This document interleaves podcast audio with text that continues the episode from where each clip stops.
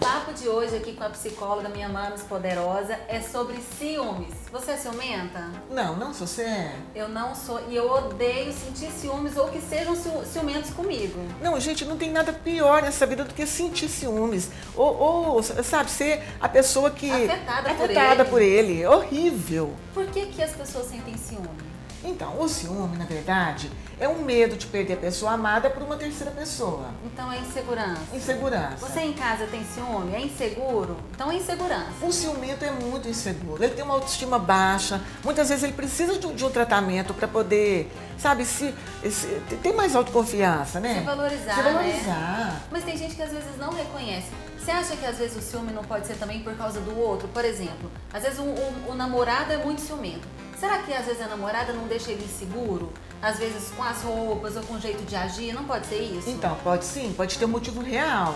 Nesse caso, eu acho que é importante ter uma conversa, uma conversa franca, uma conversa leal, porque a partir do momento que o ciumento começa a pedir um milhão de explicações, você cede, você está alimentando, alimentando aquele ciúme. Então, é muito importante colocar um, sabe, um, dar um, limite. um limite naquele momento, dizer que não, não aceita esse tipo de, sabe, de, convi- de relacionamento, que quer um relacionamento baseado na confiança, no amor, no carinho, no, no respeito.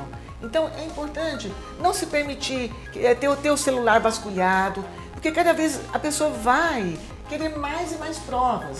Então você tá dizendo que relacionamento tem que confiar. Lógico. Não é pra ficar olhando o WhatsApp do namorado em casa, viu, gente? É verdade, né? Claro, quando você começa a deixar de usar a roupa que você quer, quando você começa a deixar de conviver com seus amigos por causa do ciúme, quando você deixa de ser, de crescer, porque o outro te impede, isso é amor para começar? Não é, amor. Não é, né? A gente não, é, não deixa a gente feliz, né? Você começa a alimentar, alimentar ah, os ciúmes do outro, porque você vai, sabe, permitindo cada vez mais e mais. Então, acaba gerando depois violência, discussões, ofensas. Tristeza, É né? muito ruim. Agora tem gente que acha que se você não sente ciúme, você não ama, não tem isso. Tem. Eu, gente, eu não sou ciumenta, eu não tenho ciúme, eu detesto sentir. Eu sou super tranquila.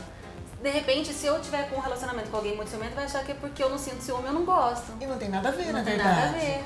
Eu também acho. Então a questão é a gente trabalhar, conversar com, com o parceiro, com a namorada, com o namorado, não é isso? Exatamente.